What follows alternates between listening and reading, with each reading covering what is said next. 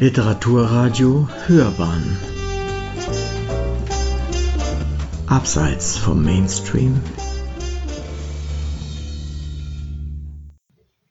Rezensionen Völlig losgelöst von der Erde, soeben ausgelesen, Jhumpa Lahiri, wo ich mich finde.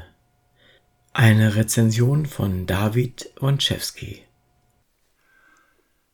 Völlig losgelöst von der Erde. Soeben ausgelesen Jhumpa Lahiri, wo ich mich finde, aus dem Jahr 2020.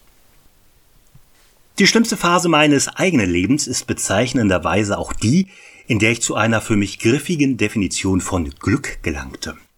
Es ist etwa fünf Jahre her, da führte eines zum anderen und plötzlich stand ich komplett haltlos da haltlos, eine etwas abgegriffene Vokabel, die sich jedoch sehr gut konkretisieren lässt. Den festen Halt, den findet der Mensch durch wenige Konstanten, die da lauten Beziehung, Gesundheit, Job, Freundschaften und nicht zu unterschätzen Wohnung.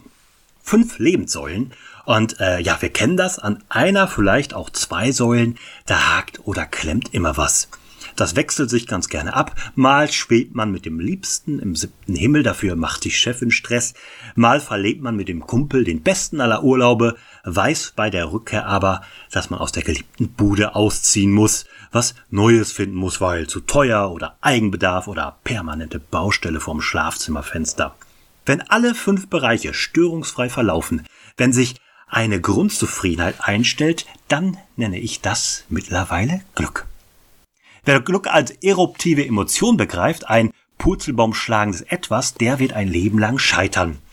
Wer auf die simple Frage, ist was, aufrichtig und ehrlich antworten kann, nö, alles gut, der hat's geschafft. Da bin ich aktuell sogar nur wenige Zentimeter von entfernt. Die Gesundheitssäule, die könnte noch eine Terz stabiler werden. Aber ansonsten kann ich sagen, dass mir vor fünf Jahren mal das Kunststück gelang, das gar nicht stimmte. Wirklich überhaupt nichts. Fünf Säulen, fünfmal Grütze. Für über ein Jahr ging das so. 14 Monate lang. Unfassbar. Hätte mir nie ausmalen können, dass so etwas überhaupt geht. Und äh, wie sich das anfühlt. Nämlich wie im schlechten Film, wie falscher 50er. Wie bestellt und nicht abgeholt. Zunächst war da noch Wut ganz am Anfang und Aufbegehren, auch Verzweiflung. Dummerweise stellte sich die Situation aber gegnerlos dar. Da war nicht so niemand, auf den man sich nötigenfalls auch hasserfüllt stürzen konnte. Da war nur Ratlosigkeit. Wie denn hier das eine zum anderen führen konnte, wie das Leben, das ich kannte, einfach so verschwinden konnte. Ich latschte durch meinen Tag und, ja, wie erklärt man das? Erlebte mich wie in Auflösung. Was wiederum bedeutet, dass ich andere beobachtete, jedoch zunehmend aufhörte, ein eigenständiges Referenzzentrum zu sein, einen Kontrapunkt zu bilden. Da war eine Leere, die amöbenhaft um sich griff, immer größer wurde. Und ich begann das Leben wie in Zeitlupe wahrzunehmen, wie durch einen Schleier zu betrachten, dass ich verschwand. Das war nicht suizidal, nicht verwechseln, nein, nein, das war eher Trance. Auch die namenlose Protagonistin in Wo ich mich finde von Jhumpa Lahiri läuft, so ein wenig einem falschen Fufziger ähnelnd, durch die Gegend. Zwar erscheint ihr Leben auf den ersten Blick der komplette Gegenentwurf zu dem von mir eingangs geschilderten Leben zu sein, doch das ist, und auf den zweiten Blick erkennt man es, ein Trugschluss. Sie ist Mitte 40, hat einen gut bezahlten Job als Italienischlehrerin, sie ist gesund, hat eine schöne Wohnung, eine Reihe Freunde und keinen Mann, keine Kinder. Will sie aber auch nicht. Luftig leichte Flirts, die derart luftig leicht sind, dass man als Leser geneigt ist, ihre tatsächliche Existenz anzuzweifeln, ja, die genügen ihr. Denn wie das so ist mit Ehemann und eigenen Kindern, das erlebt sie ja bei ihren Freunden, nichts so richtig Erstrebenswertes, allesamt schiefe Beziehungskompromisse der unerfüllten Art. Ja, nach meiner eigenen Definition von vorhin könnte sie glücklich sein. Ist sie aber nicht, denn auch sie hat sich, das gibt schon der Romantitel her, komplett verloren schlendert nah an der eigenen Unsichtbarkeit entlang, existiert kaum noch als sie selbst, sondern fast nur noch durch die Beobachtung anderer. Partielle Teilhabe am Leben anderer Menschen ist alles, was sie hat. Jhumpa Lahiri findet viele wunderbare Wege, dieses sich auflösende Lebensgefühl einer keineswegs gescheiterten, aber schrecklich perspektivlosen Mitvierzigerin in wenigen Sätzen sprachlich aufs Blatt zu zaubern. Da sind die gebrauchten, abgenutzten, mitunter gar beschädigten Gegenstände, die sie beim Straßenhändler an der Ecke kauft und die sie sich lieber in die Wohnung stellt als Neuware, da sich in ihnen ein stattgefundenes Leben erspüren lässt.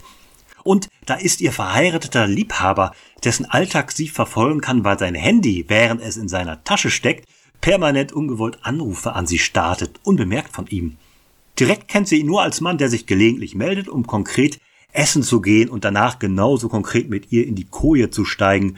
Über sein richtiges Leben aber weiß sie nichts, wohnt dem nur durch diese ungewollten Anrufe bei, hängt am Hörer, nimmt unkenntliche Sprachfetzen und kaum zu identifizierende Umgebungsgeräusche auf.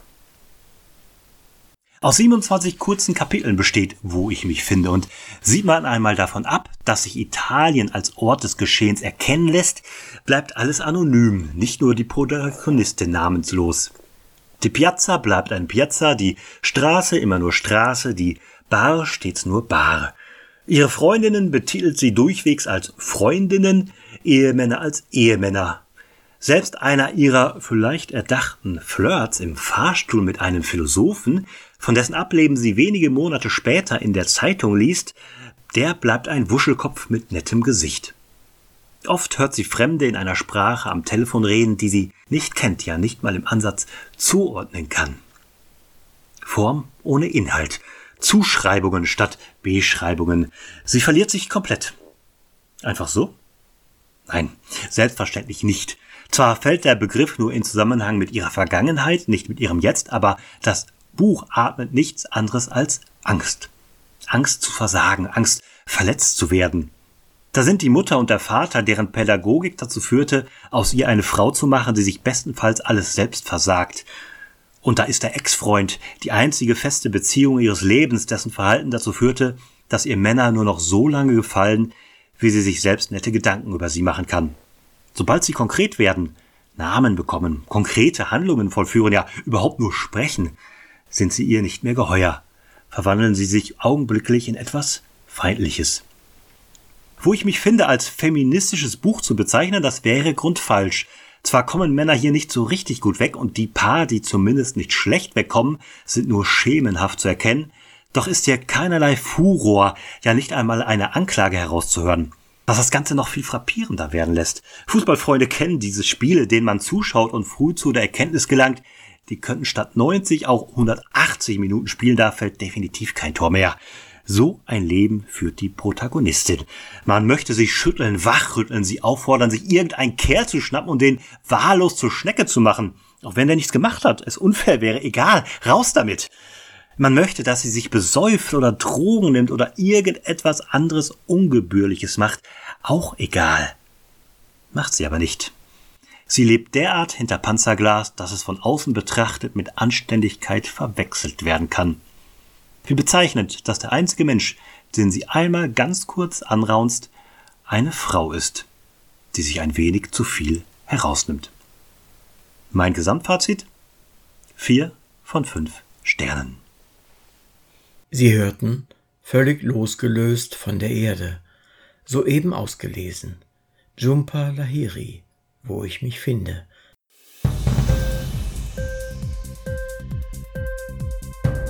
Dir die Sendung gefallen? Literatur pur, ja, das sind wir. Natürlich auch als Podcast. Hier kannst du unsere Podcasts hören. Anchor, Spotify, Apple Podcast, iTunes, Google Podcasts, radio.de und viele andere mehr.